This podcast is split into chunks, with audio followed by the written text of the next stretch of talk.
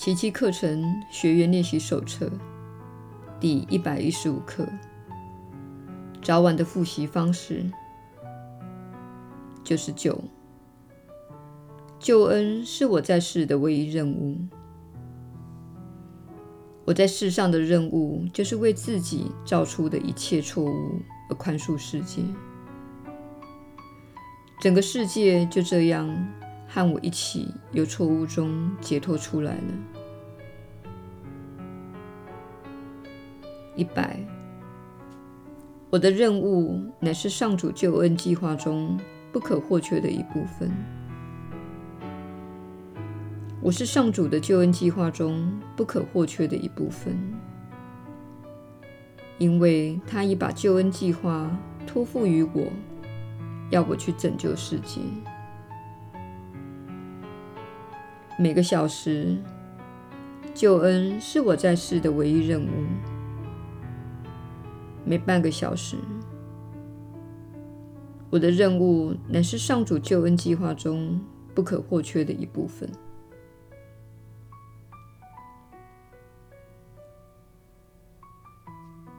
耶稣的传导，你确实是有福之人。是你所知的耶稣。这是非常非常重要的复习，因为你正在解决的是现实的基本结构，也就是你看待现实的方式。换句话说，当你批判世界，当你攻击世界，当你认定它不该是目前的样子时，你等于是在延续分裂之念，且你正在注入受苦和牺牲的观念。为什么当你在批判和攻击时，会有如此的作为呢？这是因为实际上只有一个心灵存在。你正在与自己的意识游戏，你正看到自己的信念、想法和观念显化在自己的面前，他们以某种形式出现。当你攻击那个形式时，不论那是你的岳母或婆婆、你的兄弟姐妹或是你的伴侣，不论你攻击什么。你实际上是在攻击自己心灵的一部分，这就是攻击造成你受苦的原因，因为你确实不明白自己正在做什么。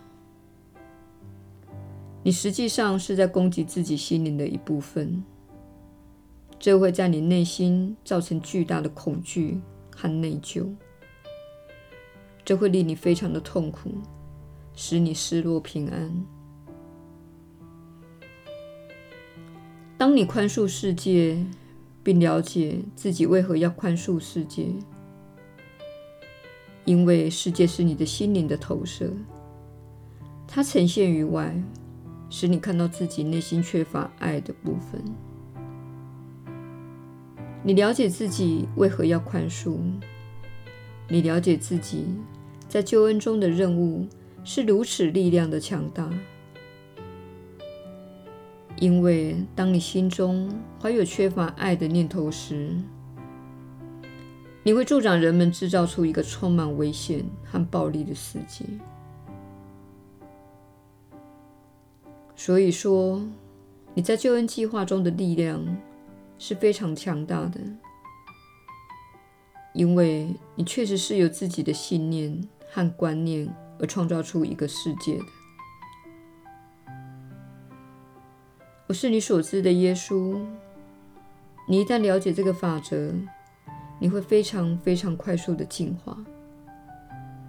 你会不再批判，不再攻击，你会开始在一种深度接纳和臣服的状态，而且你能够将非常快速的清除心中那些批判和攻击的信念、想法和观念。因为你知道那些想法是你的敌人他们对你没有好处也不会带来一个祥和的世界。我们明天再会。